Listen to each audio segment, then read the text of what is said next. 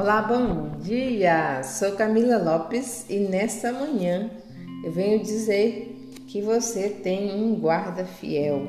Aqui no Salmo 120 diz: Para os montes levanto os olhos, de onde me virá o socorro? O meu socorro virá do Senhor, Criador do céu e da terra. Ele não permitirá que teus pés resvalem e não dormirá aquele que te guarda. Não, não há de dormir nem adormecer o guarda de Israel.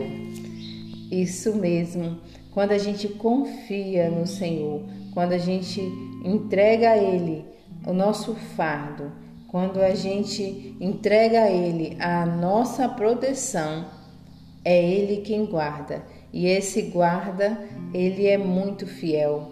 Ele não dorme, ele conhece todos os detalhes ao seu redor, porque foi ele quem criou o céu e a terra, e ele não permite que seus pés resvalem, porque ele é o teu guarda, ele vigia a tua vida. Permita isso.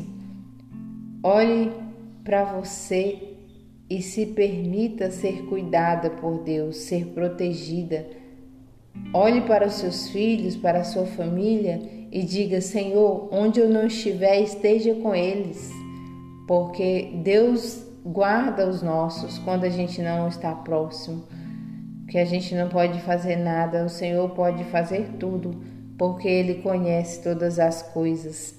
Por isso, confie no Senhor nessa manhã.